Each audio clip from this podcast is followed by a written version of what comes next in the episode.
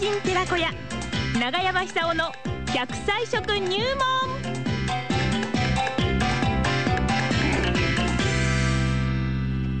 さあ奈良浜市出身食文化史研究家長寿食研究家永山久夫さんに長生きの秘訣を食材からアドバイスをしていただいておりますよ。今日は何でしょうかね？永山さん電話つながりました。長山さんおはようございます。おはようございおます。はようございます。よろしくお願いします。今日はコロコロですよ。何ですか？なコロコロ？って？えー、とっても綺麗な色して、はい。初夏初夏を連想させるような、うん。初それでコロコロしていて、はい。スーパーにたくさん売ってるもの、コロコロしててこれコロコロしてるんです初夏よを。連想させるもの。今あのサッカーで皆さんビール飲むじゃないですか、世のあ中。で。あそうですね。ね。はい。昼間から飲んでますよ。そうそうそうなんですよ、はい。で勝ったと言って、ぎゅーって飲んで、負けたって、また飲んでしまうと、その時ですね、ええ。多分あの前に転がってんじゃないかなと思うんです。転がっている。ビールに転がってる。ビールといえば。えあわかった枝豆。枝豆です。枝豆。長山さんが言うと枝豆に聞こえますね。枝豆。絵ですからね。正確に発音すると枝豆って言うんですか？いやだからあの「い」じゃなくて「絵」ですよ。あ、いいですね。笑顔の絵。しかしね、あの奈良派の海岸でこう発音し合って、子供時代過ごしたもんですから、はい。風が強くてですね、口あんまり開ききれないんですよね。だから「絵」って口の中言わないんだ。つっちゃうから。はい。だから「い」になっちゃうんだそうそうそうそう、ずっとええって言ってですね、はい。何でもかんでもみんなええになっちゃうんですよ。それで通じ通じたんですよね。枝豆でね。ええ今、東京で強引に通じさせています。な あ講演会なんか行った時は本当にねビタミン A と E がねあのちゃんと区別が講師がついてませんから、ええそうです、そうです。メモする人大変ですよね。ねえどっちだろう しかしね、大雑把でいいんですよ。いいんですか？きちっとしなくたって、ええええええ。そんなに、ただ、あの A と A っていうのは、まあ、ビタミンあの東京タワーみたいな形のビタミン A っていうのは、ええ。あの植物の場合、ベータカロテンという形で含まれてるわけですよね。はい。で体の中に入ってビタミン A になるんですけども、うん。でそのカロテンがですね野菜に多いんですけども、えー枝豆にたくさん含まれてると。うん。枝豆っていうのはすごいですよ。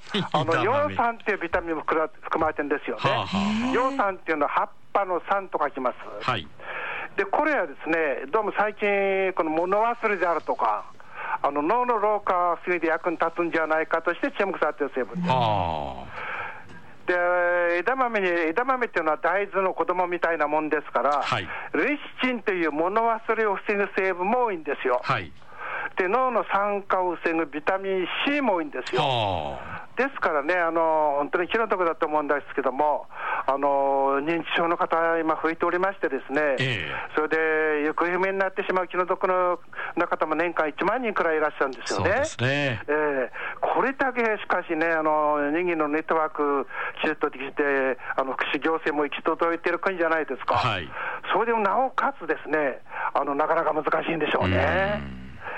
えーそういう時代ですから、私たちは世界一番長生きしてます。はいそうすると脳の老化も、これ、いやおなしに進行してしまうんですよ、平均的に言うと。なるほどですから、あの若いうち、あら中年でも、あの高齢者になっても同じことなんですけども、え脳を老化させないようなものを、世界で一番長生きするために、世界で一番気をつけて食べるべきでしょうね。なるほどええそうすると簡単に食べられてですね、あの効果高いのは枝豆ですよ。はあで枝豆っていうのは、え鞘から出さないと食べられないでしょ。いやもちろんですね。ええ。えあの鞘から出すというのはあの、スナック菓子みたいにダイレクトに口を放り込むんじゃなくて、はい。ワンクッションあるわけですよね。えええええそこでこの落ち着きとか、指先を器用にするとか、うん。いっぺんに5個くらい入れるのがいいのか、1個くらい入れるのがいいいいのかとかね、はい。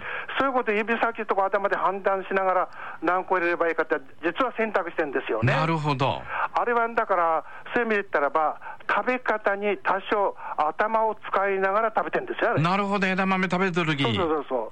あれ、はあさやごと食していないっていうことは、はいさやは食べられないって認識があるわけですよね。そうですねで中出さなくちゃならないって、そういう産業もしなくちゃならない。はいだからあれはそういう意味でではですね、あのープロセスを経て口の中に入れるっていうあ工程を経なくちゃならないという点で、脳の老化を防ぐでしょうね、あれは。なるほど。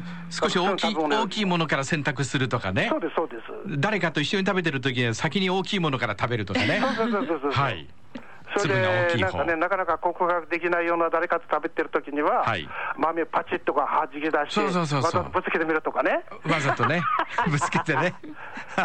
いや、昔はなんか江戸時代にもあるよ枝豆っていうのはあのこれ、これから暑い季節に出回るんですけども、はい。そうやって遊んだみたいですよ。だから美しい人、後ろ姿の綺麗な人ほどですね、うん。盛り場なんか通ると、うん。若い男たちに枝豆こう飛んできてね、はあ。頭にぶつかってそうさされたみたいですよ。へえ。だからまあそんなに痛いもんじゃないですからね。ええ。あのかっこいい女なんかは、はい。わざとこうお尻くねくねくねくねしたりしてね、はい挑発するわけですよ。でそこに枝豆そうそうあの際からピュッとこう飛ばすわけですか。ええ。はい。だから、あのー美しいチャーミングな女性の後には、枝豆が点々と落ちていたんじゃないですかね。いい話ですね。そういうわけで、江戸情緒のね。非常に、はい。この弾き飛ばすしたって、狙い通りなかなかいかないでしょ、いかないちょっとずれたりね。そうで指先、だから、はい。よっぽど運動神経が発達してないと、はい。そういう遊びできないなわけですよね。るほど。距離感だってね方向性だってね。思ってもない人の方に飛んじゃってね。そうそうそうそうそうそうね、それはそれでいいんですけども、はいこれはあれですよ、あの旗本クラスの武士なんかあっちゃったったら、これは大変です大よ。変ですよええはい逃げられないでしょうね。逃げられないですよねそういうまた危険がですね、はいスリルなんだけども、うん。旗本の方も江戸時代になるともういなせてかっこよく生きようとしてますから、はい。あのーそれをこうなんなんとなくね、笑ってこうしゃれたことを言って済ますような風潮,、風潮にもなってるんですよね。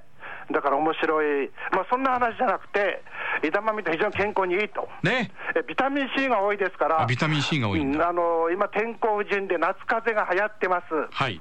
ですから、あのー免疫力を低下してあ強化してほしいんですよ、はい。免疫力を低下させちゃだめですよ、今、強化って言おうとしたんです、低下って言っちゃったけど、ええ 正反対の言葉が出てきちゃうんですいねや、83くらいになるとこう、とんでもないことが出てくるんですよね。でもそれは間違ったって認識できるってことはすごいことですよ。言おうとしてることと全く反対のこと出てきちゃったんですよ。いやだからそれだけあのボキャブラリーって言いますか言葉数が多いんですよね。ね。そうすごいですよ。えあそうですか。うん。うんすごいいろいろね。枝豆の話してんの覚えてますか？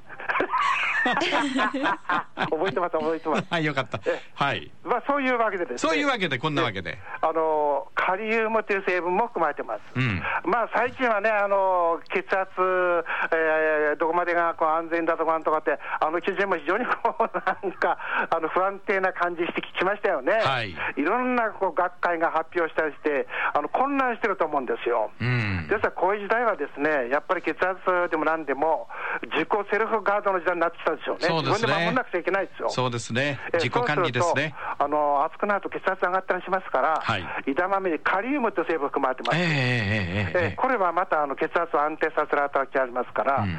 そういう意味では植物性も多いと、うん。二重、三重の意味においてですね、はい。これはまさに長寿食ですよ。なるほど。さあそれじゃあそろそろ笑います。枝豆食ってビール飲んで大いに笑いましょう。ワールドカップは日本の勝利で。そうです。ありがとうございました。ありがとうございました。はい。永山勲さんにお話を伺いました。今日は枝豆でした